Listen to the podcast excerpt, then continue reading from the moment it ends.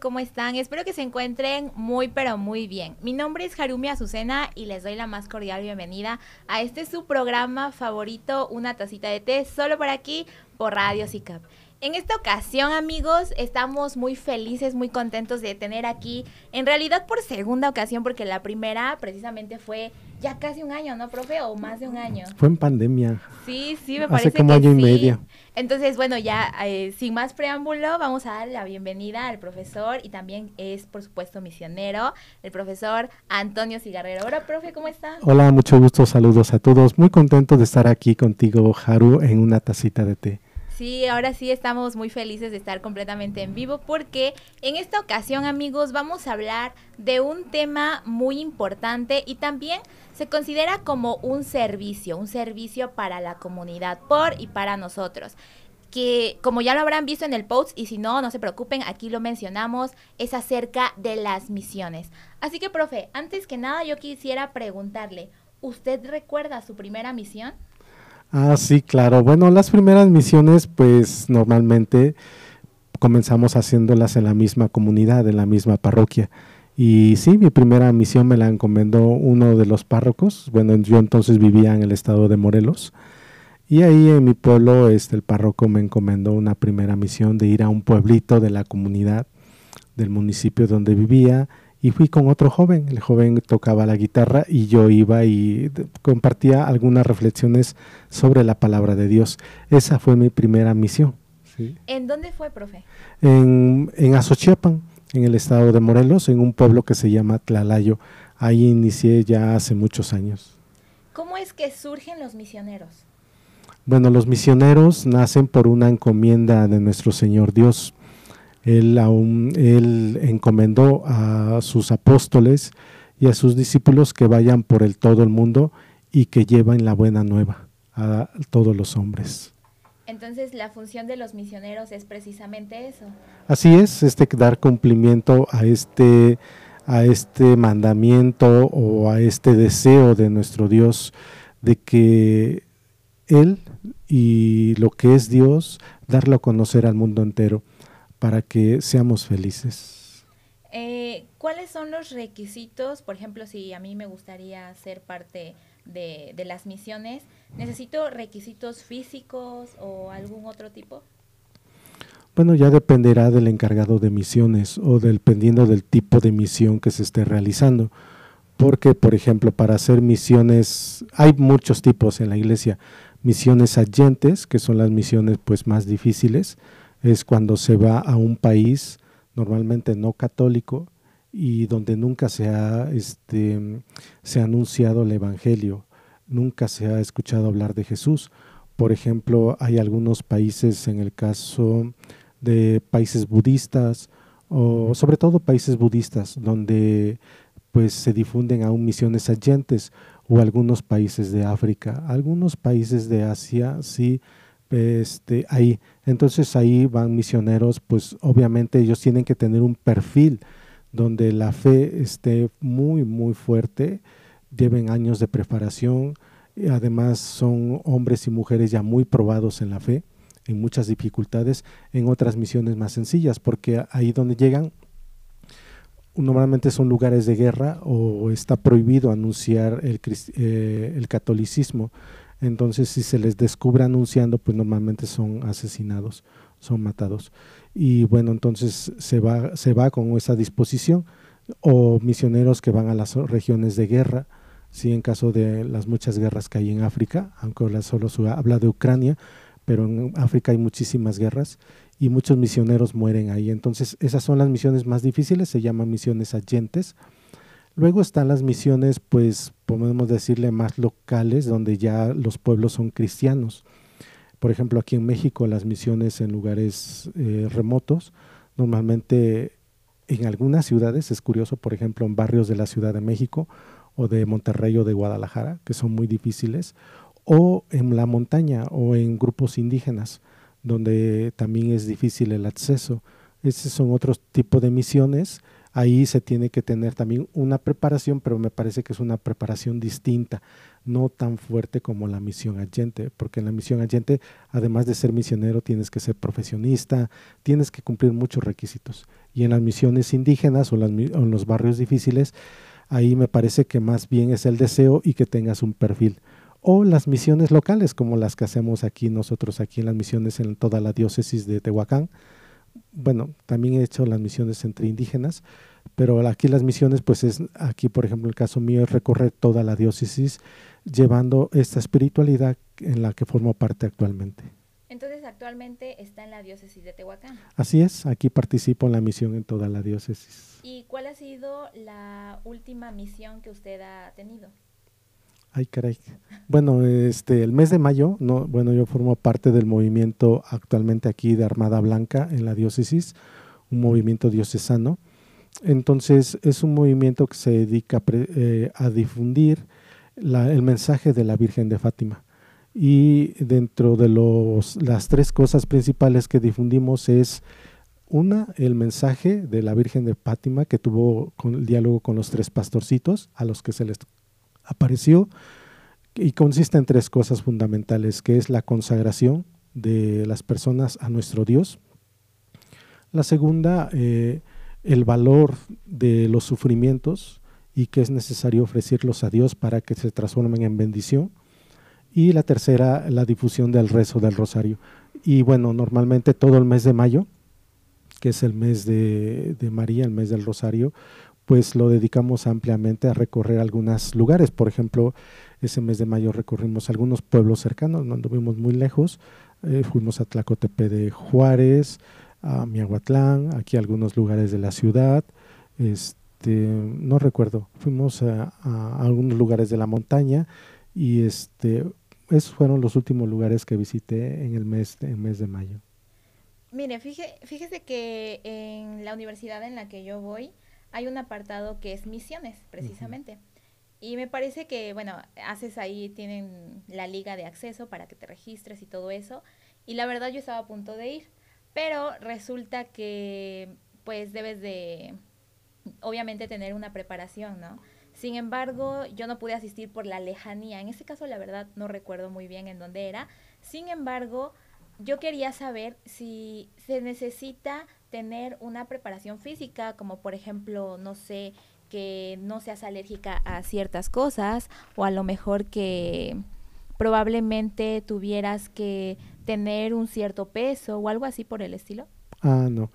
Por ejemplo, en las misiones, este, cuando va uno a las misiones en la montaña, eh, por ejemplo, el caso cuando estuve con la región de los Amusgos, o en la región de los Mijes, o la región Chatina, o aquí en la zona náhuatl, aquí en la montaña, pues bueno, este eh, te cuento lo más así como lo, de, sobre todo como tú quieres, ¿no? La cuestión física. Pues yo recuerdo que cuando fui aquí a mm, la parroquia de Zacatepec, bueno, es cuasi parroquia, en Zacatepec de Bravo, que está en lo más recóndito de la montaña de aquí en nuestra diócesis, no sé, seis, siete horas de aquí posiblemente, o tal vez más. Em, me tocó una comunidad, Peña, algo así de Peña, no recuerdo cómo se llama. Entonces sí había que subir una peña, entonces yo recuerdo que a la mitad de la peña sí me sentí muy mal de salud, o sea, con la respiración muy mal. Este, ahí gracias a Dios llegaron a encontrarme los de la comunidad, y ellos toman un tepache o algo así, una, una, una, bebida, y me dijeron que era necesario que la tomara si es que quisiera llegar. Entonces me tuve que tomar ese tepache que preparan ahí, y sí, la verdad es muy energizante, lo estuve tomando en el camino y ya pude llegar. Bueno, en esa situación, pues sí, la condición física se necesita, pero yo creo que más es que lleves mm, un mensaje, un mensaje que tenga que ver con tu experiencia de vida, y también un mensaje que tenga que ver con la palabra de Dios y con el tipo de misión, porque por ejemplo hay misioneros niños, hay misioneros adolescentes, hay misioneros adultos, dependiendo qué tipo de misión estés haciendo. Por ejemplo, actualmente yo me dedico a misiones con niños, pues nos acompañan niños, sí, este, o incluso la misión también es aquí en la radio, en la radio de la diócesis de Tehuacán, en Fides Radio, pues nuestros acompañantes, eh, muchos, muchos eran niños. Y ellos participaban en la misión a través de la radio o a veces nos acompañan directamente en las parroquias o en las comunidades o en las familias. Es decir, depende qué mensaje quieras llevar y en qué grupo, movimiento o en qué espiritualidad. En las misiones en los indígenas, pues yo llevaba y eh, era espiritualidad franciscana, entonces llevaba como este bagaje de conocimientos franciscanos junto con la palabra de Dios. Actualmente pues estoy en la Armada Blanca, entonces llevo eso, llevo esos contenidos como contenidos sobre los mensajes de la Virgen de Fátima, ¿no? Y todos los estudios o lo que más hasta ahorita me he informado sobre eso para compartirlo con la comunidad. Comentó algo muy importante ahorita y es sobre la conversión. Y precisamente así como yo le pregunté de cosas físicas, por ejemplo, siento que es muy, muy fácil eso de la conversión, ¿no? Como por ejemplo, eh, si yo quisiera bajar más de peso, simplemente hago ejercicio, como saludable, etcétera, ¿no? Pero siento que es más difícil y un proceso más largo, laborioso, consistente, el tener una conversión espiritual. Entonces, según su experiencia, eh, ¿cuáles son los principios para poder hacer o poder tener esa conversión espiritual? Te tiene que pasar algo. Sí, para tener la conversión te tiene que pasar algo necesariamente. Eh, bueno, rápidamente porque no es el tema, pero ahorita pues estamos aquí compartiendo un poco de la misión. Pero yo de profesión soy ingeniero mecánico. Me gradué en una universidad donde todo el ambiente universitario es ateo. Entonces obviamente yo termino con ese perfil. y como muchos jóvenes actualmente, a lo mejor ahorita es más extremo que el que yo viví, porque antes era como el conocimiento científico te lleva a, concluir mal, porque desconoces, desconoces la iglesia, desconoces todo lo, que hay en torno a la iglesia.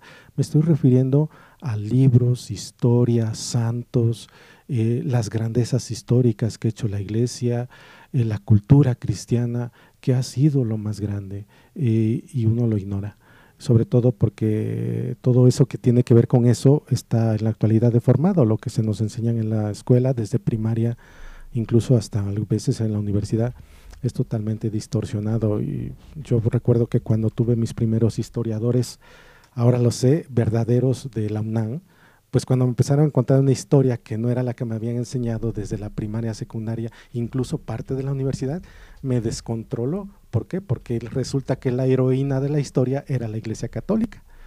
Y entonces a mí eso me abofeteó, eh, claro está. Entonces, y los maestros de la UNAM tranquilos, o sea, ellos viven en ese mundo de la verdadera historia. Y es una historia donde la iglesia es la gran heroína. Entonces, entonces a veces la ignorancia te lleva a concluir muchas cosas horribles uno crece en ese ambiente y obviamente se va rodeando aparte de argumentos. Entonces yo siento que para entonces mis argumentos eran los mismos que escuchaba de mis maestros o mis propias reflexiones mal hechas, por cierto, por ignorancia.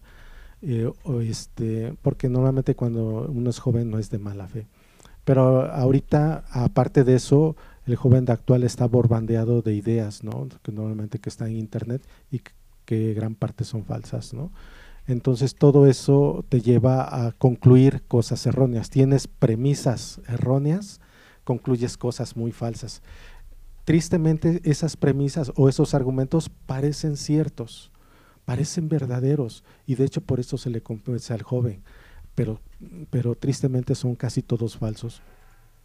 Entonces necesariamente para, para que te den un, como no sé, un golpe en el corazón y en la mente, te tiene que pasar algo. Para, para hoy, porque eso sumado a la historia de vida de uno, que, que, hoy está rodeado de muchas dificultades, pues obviamente te lleva a concluir mal. Entonces te tiene que pasar algo en la vida que te sacuda. Eh, y ese, esa sacudida es el punto de partida para un proceso de conversión. Eh, ese proceso de conversión tiene distintos momentos. A veces en el inicio es somero, es ligero, a veces en el principio es muy fuerte, dependiendo de lo que te haya pasado. Sí, pero yo creo que te tiene que pasar algo. Y junto con ello, comenzar a descubrir la verdad de la iglesia, la verdad de nuestra verdad, la, la historia, lo más cercano de la verdad de nuestra iglesia. Fíjese que precisamente me, como que a mí sí me impactó eso de que te tiene que pasar algo, ¿no? Porque precisamente, pues como joven, a uno le pasa cada cosa, pero de repente te pasa em, algo que sí te marca, ya sea en el ámbito familiar, en el ámbito, no sé, social, etcétera.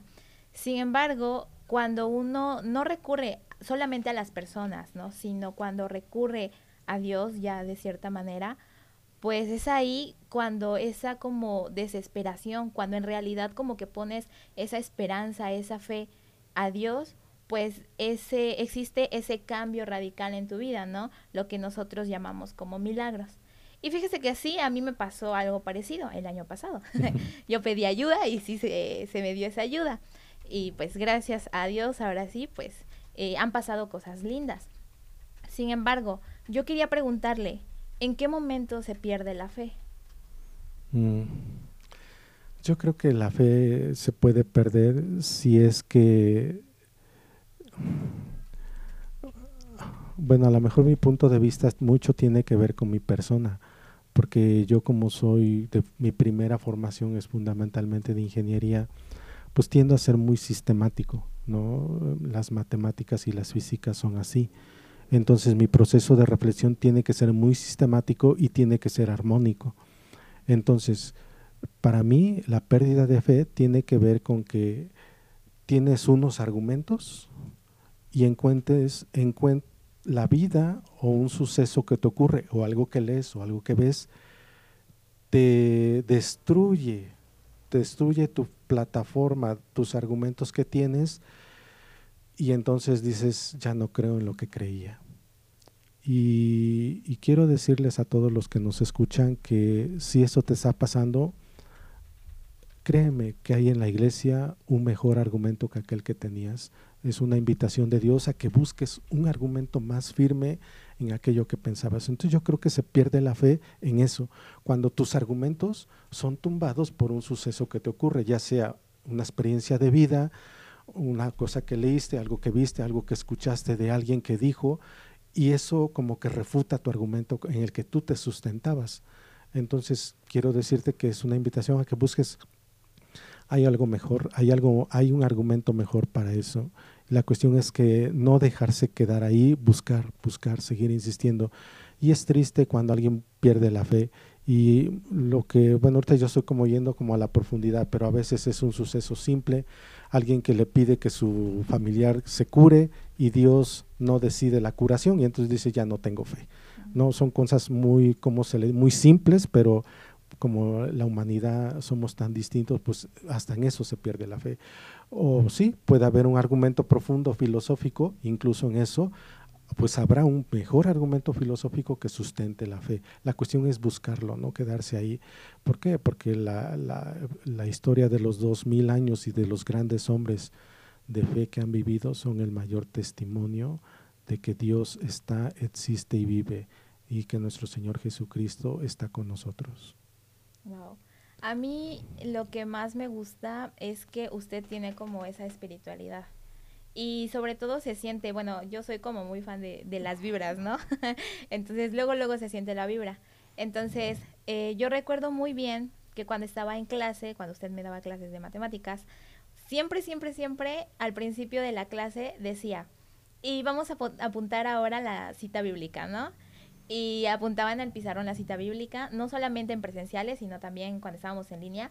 Nunca, nunca, nunca dejó de hacer eso. Es esa perseverancia. Y me parece que eso es un principal valor de las misiones, ¿no? ¿Qué otros valores entonces existen dentro de ellas? Pues hay muchos, a lo mejor, eh, por ejemplo, ese que ves tú, ¿verdad? Que yo creo que para, para los radioescuchas es raro eh, que un profesor de matemáticas eh, llegue y lo primero que anote, y un profesor, no sé, por ejemplo, un profesor de cálculo, que es el caso mío, un profesor de ese nivel, pues llegue y te anote una cita bíblica, a lo mejor también es el reflejo de lo que a mí me hubiera gustado que algún profesor hubiera hecho por mí a su tiempo. Sí, que lo repito, yo pienso que la humanidad de hoy no es en mal plan que no crea en Dios, es porque la propaganda pues nos confunde. Y la propaganda me refiero a todo lo que vemos y escuchamos. Y que obviamente el verdadero, lo verdadero desde la iglesia es difícil encontrarlo en esos medios y hay que buscarle a más, a más profundidad. Entonces a lo mejor sí es el deseo de yo transmitir un poco que Dios existe y, y, me encanta, me encanta hacerlo. Eso es como una parte, pues yo te comparto uno de los frutos aquí, a ver, este, hace apenas unos días uno, uno un alumno mío de, cuarto semestre se enfermó, lo tuvieron que operar y estaba ahí en el, estaba en, el, en su cuartito en el hospital y le llamó una de sus compañeras, este, estábamos a punto de hacer examen de matemáticas. ¿no? Y obviamente ya, ya ven que los jóvenes de hoy pues, son así como este, en el juego y en la broma y en la verdad todo lo dicen ahí, ¿no? Entonces estaban haciendo videollamada y cuando se iban a despedir me llamó la atención lo que dijo esta, esta alumna. Me dijo, bueno, mándame la bendición porque llevamos a iniciar el, examen de matemáticas y, y, tal vez no lo pase. Yo pienso que el chico que estaba en la cama, que también es mi alumno, le dio la bendición porque ella se santiguó ahí en el salón. O sea, y una chica tremenda, traviesa, que yo de ella no esperaba eso, pero al verlo, pues me hizo reflexionar mucho sobre ese fruto que a veces yo no veo. Yo recuerdo de otra alumna que cuando iba a hacer su examen de admisión, me dice, profe, yo ya preparé mi oración de inicio de examen. Me lo mandó, me lo mandó en el WhatsApp y leí su oración. Dije, wow, o sea, yo cosas que no esperaba por el simple hecho de anotar un salmo. Y en muchas áreas a veces es el propio estilo de vida, ¿no? Yo procuro también en el aula y en los pasillos, pues hacer, tener como gestos de, de amor no de violencia tanto con mis alumnos y en el ambiente donde estoy, porque a veces es difícil hablar de Dios. Es difícil hablar de Dios, pero bueno, me comentabas al inicio del programa que algunas preguntas las tomaba, pero algunas no, porque me daba cuenta que los, mis alumnos están como totalmente extraviados eh, con la propaganda y entonces como darles la explicación me llevaría horas. Entonces dije, pues aquí no tengo mucho que hacer ok, ok. Fíjese que ahorita que estaba usted diciendo acerca de amor, se me vino a la mente una cosa que, bueno, las personas más cercanas, muy, muy, muy cercanas a mí, a decir, ay, ya, Harumi, por favor, ya no digas esto, pero lo voy a comentar porque me gusta compartirlo. Es una de las últimas cosas que usted realizó en presencial y la, de las que más me han marcado. Y es que en los semestrales, pues sabe muy bien que para todo estudiante, pues son difíciles o a veces son como muy atareados, ¿no? Por proyectos, exámenes y demás. Entonces, eh, estábamos a punto de hacer su examen de matemáticas, me parece, el semestral, pero era en diciembre. Y recuerdo muy bien que iba a durar dos clases, ¿no? Eran dos horas en realidad. Y yo estaba tronándome los dedos porque dije, ay, no puede ser dos horas, está muy largo el examen, ¿no? Pero después usted llegó y dijo, tranquilos, está muy fácil. Y yo así como de, ajá, sí. Pero eh, después de eso, eh, me acuerdo que de su mochila sacó una bolsa. Y eran bolsas de chocolates, de bolitas de chocolate, ¿no? De pelotita. Y pasaba por cada uno de nuestros, de nuestros asientos y nos decía, agarra un puñito, agarra un puñito. Y como vio que quedaron, entonces, agarra otro puñito, agarra otro puñito. Y eso me pareció un detalle muy lindo y que estoy segura que no solamente yo, sino varios de mis compañeros han de acordarse de eso y han de decir, oye, pues qué padre que ese profe nos haya hecho eso. Mientras que a lo mejor otros solo decían, suerte, échale ganas, tú puedes. Y usted lo hizo con, con hechos. Y creo que eso también es algo muy importante de la evangelización. Sí, sí, yo creo que actualmente la evangelización más tiene que ver con el testimonio de vida, que es lo más difícil. Eh, sobre todo con los jóvenes, los jóvenes eh, como que la contradicción los decepciona. Entonces al mínimo error y todo eso, pues sí se frustran porque apenas van construyendo algo. Entonces sí, a mí es lo que más me cuesta trabajo y lo curioso es lo que más se me cuestiona. Pero bueno, este es parte de esto y yo creo que a cualquier católico o a cualquier hombre de fe es lo que más se le cuestiona, tanto en casa como en el lugar de trabajo, en el lugar donde uno esté. Eh, lo más cuestionable es que al, pequeño detalle, a la cualquier imperfección, pues sí es cuestión de observación. Entonces es algo que contradictorio de lo que me esfuerzo a vivir de manera natural, pero en lo que más se me ha dado duro. Sí, claro, claro. Bueno amigos, vamos a ir a una breve pausa musical y ya regresemos con mucho más. Eh, espero que disfruten esas cancioncitas, así que ya volvemos. Recuerda que estás en una tacita de té, solo por aquí, por Radio Zika. De regreso amigos, en este su programa, ya saben, una tacita de té, solo por aquí, por Radio Zika. Y bueno, vamos a mandar un saludito sobre todo para la licenciada Eileen, que dijo saluditos, por favor, pero aquí está con nosotros. Así que un saludito que siempre está aquí acompañando, ayudándonos, echándoles ganas y también porras, como de que no. También un gran saludo para la Miss Lily que nos está sintonizando. Eh, también hasta Rosita Coahuila, para mis padrinos que están allá, un saludito. Y también, por supuesto, para mis papis y que me pusieron pues la última canción de Solo llamé para decirte que te amo. Es que los amo, qué bonito. Así que muchísimas gracias a mis papis, los amo, los adoro. Ah, y también se me estaba pasando un saludo para el profe Gustavo y para toda la familia de la ULBJ que pues si nos están escuchando, muchísimas gracias. Y bueno, precisamente, profe, una preguntita del profe Gustavo, que es, ¿cuáles son los enemigos de la fe? Ay, caray. Me parece que los enemigos de la fe tienen que ver también con el, los mismos enemigos de, de cualquier persona o de cualquier cristiano católico, que son los tradicionales, aunque ahorita han, han adquirido un nuevo rostro, aquellos que se dicen el catecismo de primaria, ¿no? el catecismo de niños, que es el mundo, el demonio y la carne.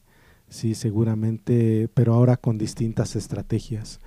Yo creo que ahora ya en lo concreto estas me parece que es la propaganda. El enemigo de la fe, sobre todo para un niño, para un jovencito, es la propaganda. Aquello que sobre todo visualiza en Internet, aquello que visualiza en los medios de comunicación. Que curioso, gran porcentaje de eso tiene que ver con la no existencia de Dios o con un Dios creado a modo, un Dios a conveniencia, o sea, un Dios creado a mi medida según cada quien. O sea, yo creo en mi Dios que, que me conviene. Bueno, no se dice así, es yo creo en este Dios, no en el Dios católico. Entonces, me parece que actualmente ese es, el gran enemigo, la propaganda que hay en los medios. Ok, ok. Y ahora vamos a pasar con precisamente hablando de su experiencia. ¿Cómo ha sido su experiencia en las misiones, también dentro de su vida diaria? ¿Cómo la ha, sobrellevado, profe? Bueno, al principio, cuando inició mi proceso de conversión, pues no sabía ni, ni en qué me estaba metiendo, porque cuando uno inicia su proceso de conversión, cuando te impacta algo en la vida, pues decides creer en Dios. Es una decisión y como, sobre todo, ¿cómo te ocurre eso?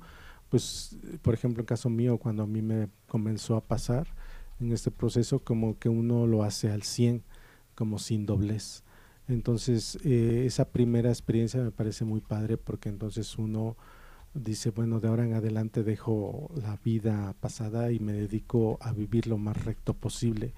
Entonces, esa es una primera experiencia del ímpetu y una experiencia muy bonitas, muy bonitas ahí porque eh, sobre todo la paz que comienzas a experimentar en tu corazón y la alegría que antes, pues sí, vivías feliz, pero no a ese nivel, cuando te decides al 100 transformar tu vida.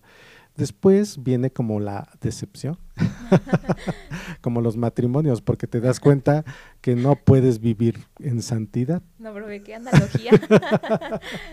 después te das cuenta que la santidad o eso que tú piensas, pues no está al alcance. ¿Por qué? Porque los humanos traemos la herida, traemos una herida del pecado original.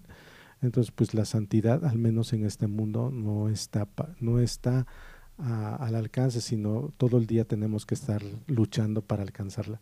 Entonces, cuando uno se da cuenta de esa realidad, que además te sitúa en el mundo con humildad, cuando uno se da cuenta que pues tienes errores y además entre más vas haciendo consciente de que esos errores están a flor de piel, pues, pues yo por lo menos tomo esta actitud, actitud de humildad, de que me va acompañando. Y entonces pues ya te lo tomas de otra manera, ¿no? El compromiso de vida cristiana. Y ya después, bueno, van muchos. Yo quisiera platicar, porque este, a lo mejor muchos de nuestros radioescuchas como no tienen conocimiento de qué es una misión, pero yo quisiera platicar algunas experiencias que me ocurrieron, por ejemplo, estando acompañando o viviendo entonces en ese momento la espiritualidad franciscana. Eh, recuerdo que participé en una misión en la región chatina, es en Oaxaca, en la zona de la montaña, y estando ahí, eh, pues no recurriendo los pueblos de ahí, de la región chatina, escuché el rumor de un fraile franciscano que estuvo ahí años antes de que yo hubiera llegado ahí a hacer misión. Y escuchaba muchas historias sobre él, y una de estas es la que voy a contar. A ver. A mí me impactaba escucharla. Ahí la región chatina hace años, no hace mucho, eh, tampoco no crean que pasó hace muchos años, eh, la región chatina estaba en conflicto, en guerrilla con los pueblos vecinos. A veces eso desconocemos de nuestro México. Entonces yo cuando llegué a la misión, la guerrilla todavía estaba presente. el pueblo vecino de otro idioma, de otra cultura, pues estaban en conflicto con el pueblo chatino. Y entonces a mí me tocó viajar a un pueblo justo en los límites donde estaba la guerrilla. Entonces llegué, recuerdo que era la fiesta de San Antonio de Padua, llegué a ese pueblo, digamos por la tarde, acompañado de los misioneros, se celebró misa y entonces después de la misa pues ya nos fuimos, todo el pueblo estaba en fiesta, pero de repente llegó un grupo de señores adultos Un grupo de señores grandes y llegaron como con sus libros bajo el brazo y se metieron a la capilla a orar.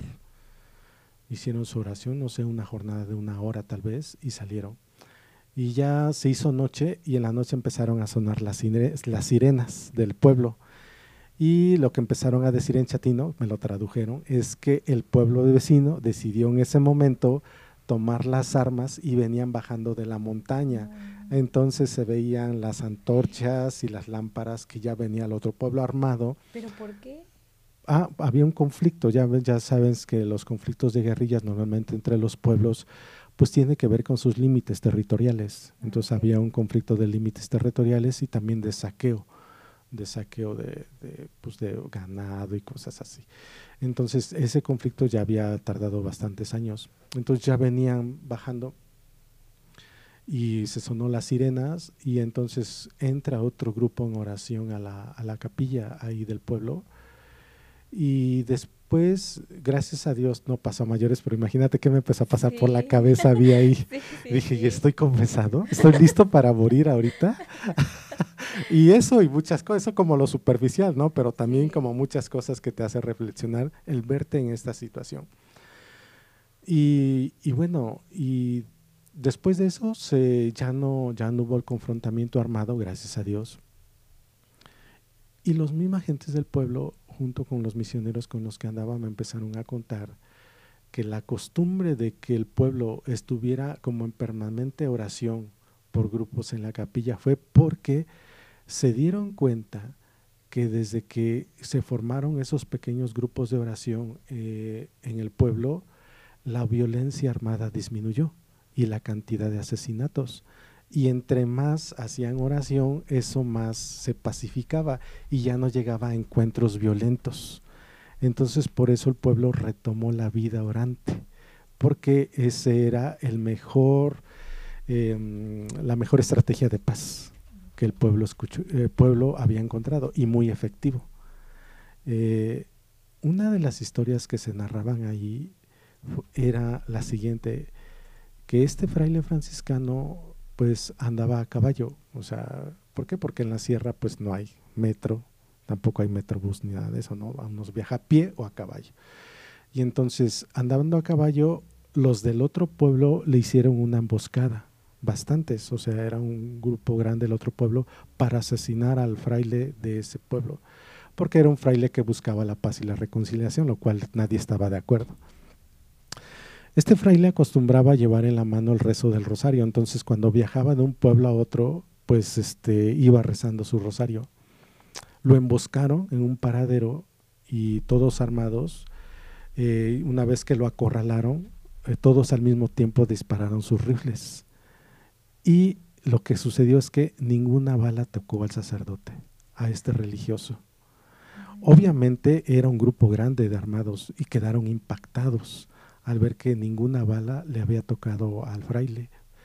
Obviamente el pueblo de, este espíritu de asesinato del, franciscano, pues se transformó en miedo, en miedo y, su, y respeto.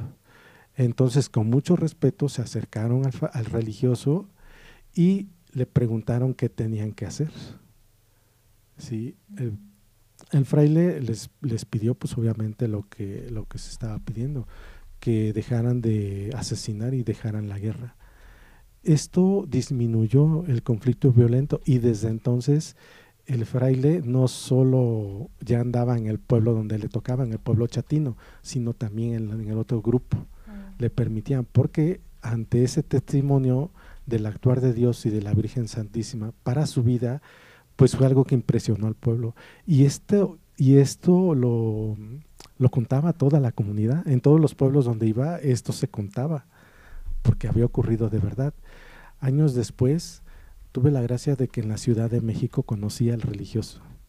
Ajá, y le sí, y le pedí que me contara la historia. Efectivamente, era como la contaban los, los, los del poblado de aquel lugar. Yo creo que es una de las cosas que, que muchas, esto y grandes cosas más he visto en las misiones o las he vivido. Pero como te decía, la propaganda, los medios de comunicación y todo eso, pues no empañan, enturbian, deforman y ponen como a la malvada nuestra iglesia. Sin embargo, lo insisto, la gran heroína de la, de la historia de la humanidad en los últimos 2022 años es la Iglesia Católica. Precisamente también hablando de eso, yo recuerdo que hace unos instantes, bueno, al principio casi de la del programa, habló que usted pertenecía a la Armada Blanca. Entonces, precisamente me preguntaron acerca de eso. Y la pregunta es, ¿Qué papel desempeña la Armada Blanca y cuál es la diferencia con los misioneros? Bueno, aquí como tal en la, en la ciudad de Tehuacán, en la diócesis, pues formos, formamos parte de la misión de Armada Blanca. La Armada Blanca es un movimiento mundial, es un movimiento mundial y como tal está en todos los continentes y su sede está en Italia. Sí, es un movimiento que se inicia desde que el padre Pío de Petrechina, el fraile franciscano, que tenía en su cuerpo la impresión de las llagas de Jesucristo, él eh, tiene la iniciativa de que los niños recen el rosario con la espiritualidad de las apariciones de la Virgen de Fátima. Y él estando en vida habla de esta profecía. Él dice que los niños salvarán al mundo. Sí, es una profecía que el padre eh, Fray Pío de Pietrechina eh, dice estando en, en, vida y lo repite muchas veces. Eh, esta, esta idea del padre Pío de Pietrechina la contagia a otros religiosos franciscanos y son, porque el padre Pío muere y son otros discípulos del padre Pío de Pietrechina que inician el movimiento de Armada Blanca junto con un grupo de laicos allá en Italia. Y de ahí nace el movimiento para todo el mundo y llega a México. ¿sí? Aquí en México eh, se empieza a difundir en toda la nación y yo formo parte de estos misioneros, ¿verdad? Que difundimos lo que te decía, ¿no? El mensaje de Fátima que se desconoce y que ojalá me preguntes algo fundamental, por lo menos que, de qué se trata, y y difundimos el resto del rosario. Eh, aquí en la diócesis, pero no solo aquí, ¿verdad? Como misionero, pues hemos ido a Oaxaca, a Tlaxcala, a Puebla, a la Ciudad de México, eh, algunos compañeros míos, eh, por el cambio de diócesis del, obispo Rodrigo, que fue a Chiapas, pues nos invitó al movimiento de Armada Blanca y un, grupo de compañeros, de hermanos, fueron a hacer misión a, a San Cristóbal de las Casas, para fundar el, movimiento también de Armada Blanca ya. Entonces, pues estamos en proceso de misión. Pues ya que mencionó eso, ¿de qué se trata? ¿De qué se trata, profe? El mensaje de, Fátima, lo que nosotros difundimos son, son varias cosas, pero A mí lo que más me sacude es esto que me parece que la humanidad hoy ha olvidado, la existencia del cielo, del purgatorio y del infierno. Sí, eh, nosotros como humanos de hoy, y lo veo, ¿verdad? Porque yo también soy contagiado de eso, vivimos sin pensar que hay otra vida. y si la pensamos, pensamos que ya la tenemos ganada, que, que Dios es bueno y ya nos los dio entonces que entonces no hay que hacer ningún esfuerzo, hay que vivir la vida, la vida loca como dicen los jóvenes, y no va a pasar nada, al final Dios es bueno y nos ganamos el cielo.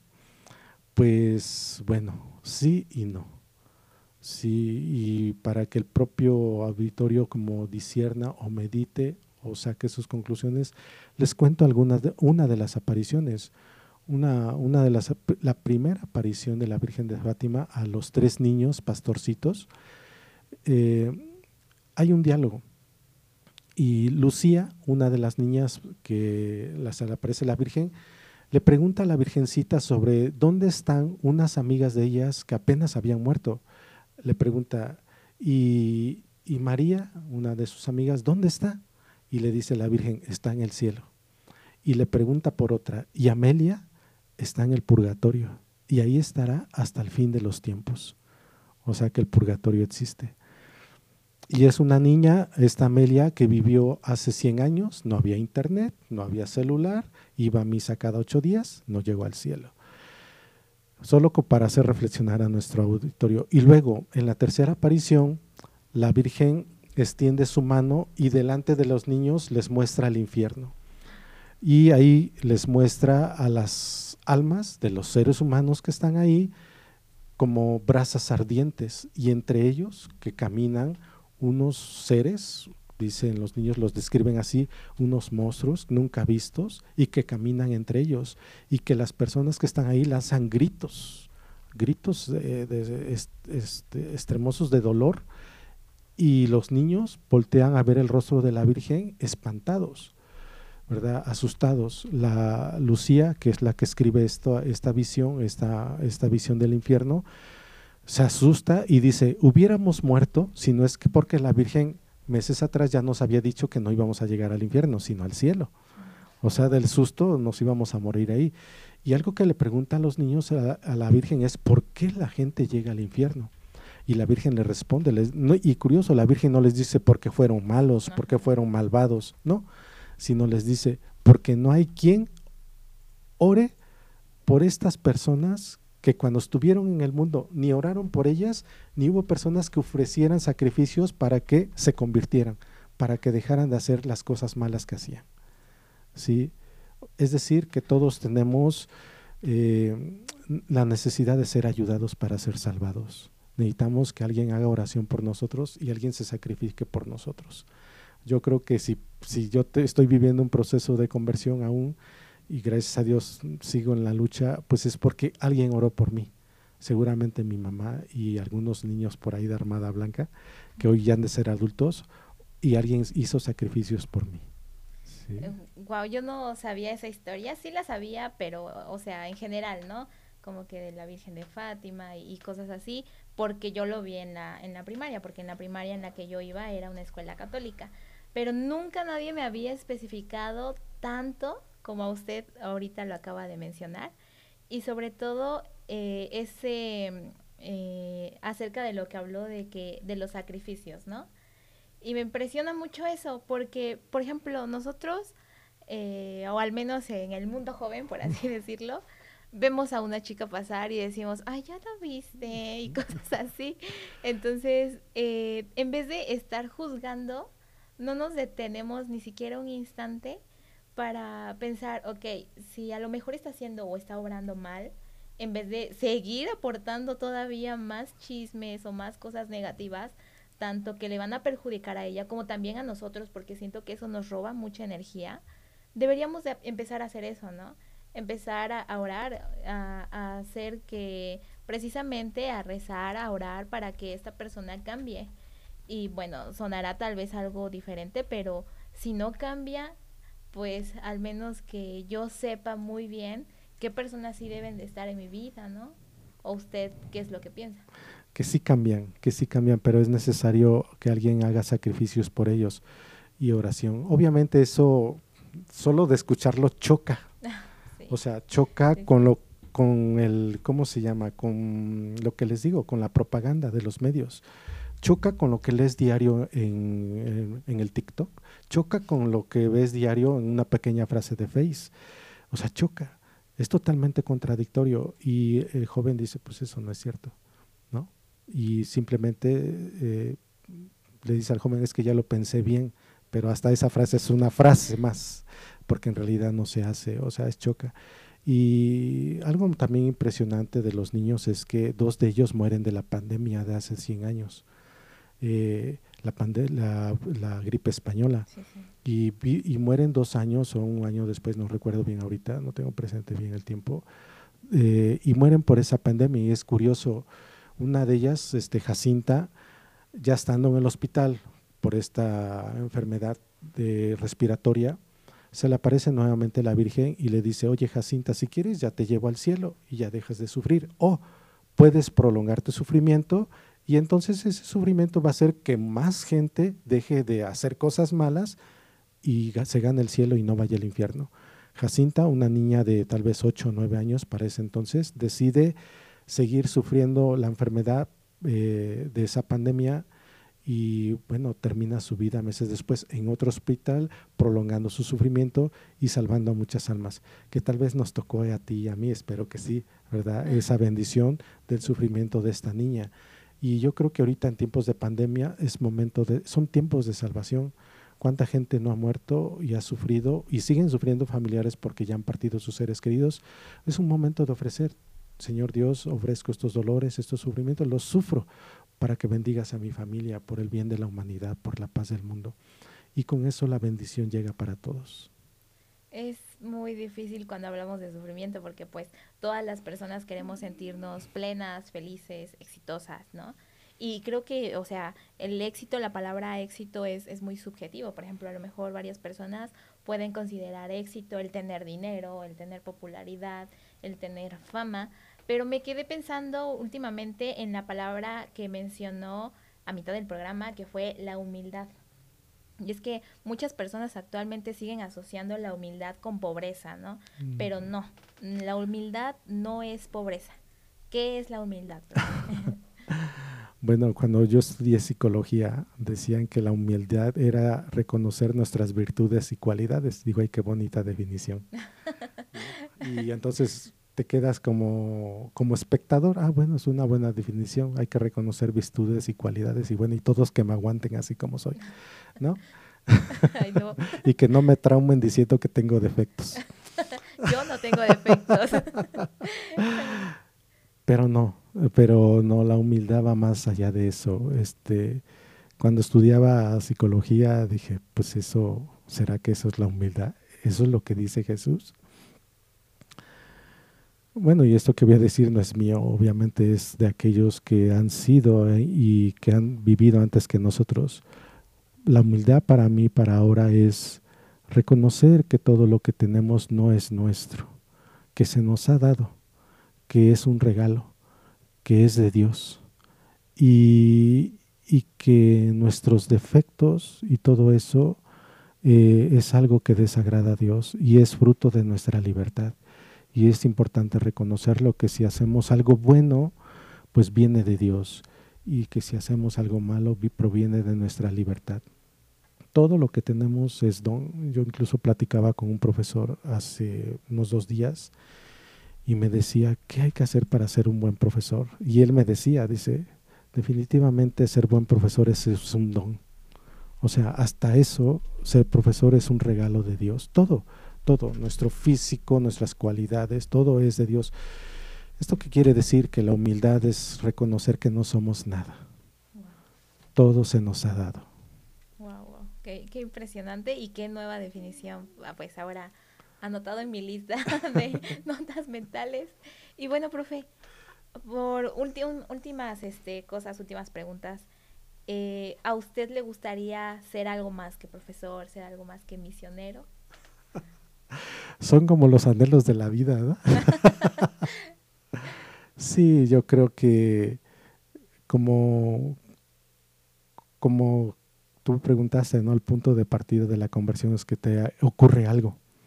Y este primer sueño, una vez que te ocurre algo en la vida, que te sacude, que te hace decir que Dios existe y que es importante tomarlo en cuenta en tu vida, uno toma una de las decisiones radicales de que ya no quiero hacer mal las cosas en mi vida.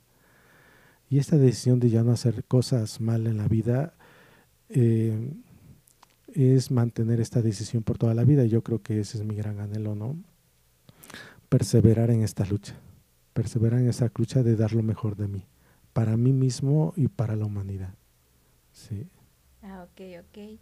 Y bueno, ya como eh, conclusión, gustaría invitar a las personas a que, no sé, tal vez se introduzcan a este pues esta maravillosa experiencia de las misiones, a veces también peligrosas, como usted comentó, de las comunidades chatinas, profe. Ahí yo sí me hubiera muerto del susto, se lo aseguro. Y bueno, ¿alguna otra conclusión que usted gustaría decir? pues invitarlos a, a, todos a que se dejen sorprender por Dios. Que yo, yo sé que explicarles, cambiar la propaganda que hemos recibido desde nuestras escuelas, yo les digo a los profesores, nosotros mismos nos hacemos la maldad porque decimos cosas que después van a dañar al futuro a nuestros niños, pero bueno, eso viene en los libros de texto. Yo procuro eso descartarlo de, los, de lo que yo comparto en salón. Pero, pero la invitación es a la siguiente, Dios existe, búscalo, busca los argumentos, no te quedes con la propaganda, busca libros, revisa la historia de la iglesia. Existen, gracias a Dios, ahora hasta en Wikipedia, aparecen los libros de los primeros siglos de la, de la edad cristiana, del primer siglo, eh, los grandes, eh, las grandes columnas de la iglesia, no solo son los evangelios, no solo son eh, los, las cartas de San Pablo, también hay grandes escritos del primer siglo, del segundo siglo, que se conservan y ahora están en internet. Ustedes pueden darle ahí escritos cristianos del primer siglo y les van a aparecer una lista, léanlos y están muy accesibles y, con un español muy entendible. Y se van a desengañar de muchas cosas que nos cuentan. Lean la, una historias verdaderas de la Edad Media. La Edad Media, yo puedo decir que es la edad de oro de la, de la humanidad. Contrario a que dicen que es la edad oscura. Ese ha sido un engaño de los... Ay, Jesús, tengo que decirlo. Bueno, pues de la gente que ganó la Revolución Francesa, que eran gente que se decían ilustrados, pero eran burgueses, burgueses que combatían a la Iglesia Católica. Y bueno, la Edad Media es la edad de oro, es la edad donde la humanidad buscó como centro el amor, trabajaba para construir amor. Desde ahí viene todo esto que aquí en México se le llama pues terrenos comunales, vienen de la Edad Media, porque lo principal era construir amor en la sociedad, en el trabajo, en las relaciones familiares en todo.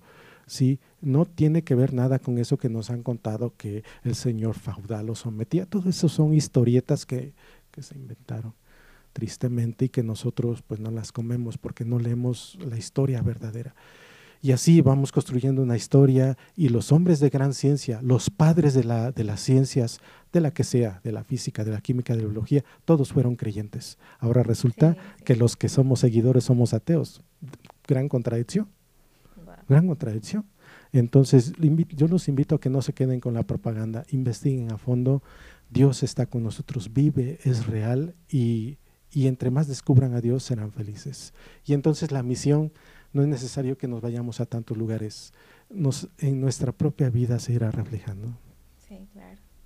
Bueno, pues le agradezco muchísimo, profe, esta, esta amable, que haya aceptado esta amable invitación, de verdad y pues ahora con un tema muy, muy diferente. De verdad creo que es también muy amplio y ay, faltan muchísimas cosas por decir, profe. Así que muchísimas gracias.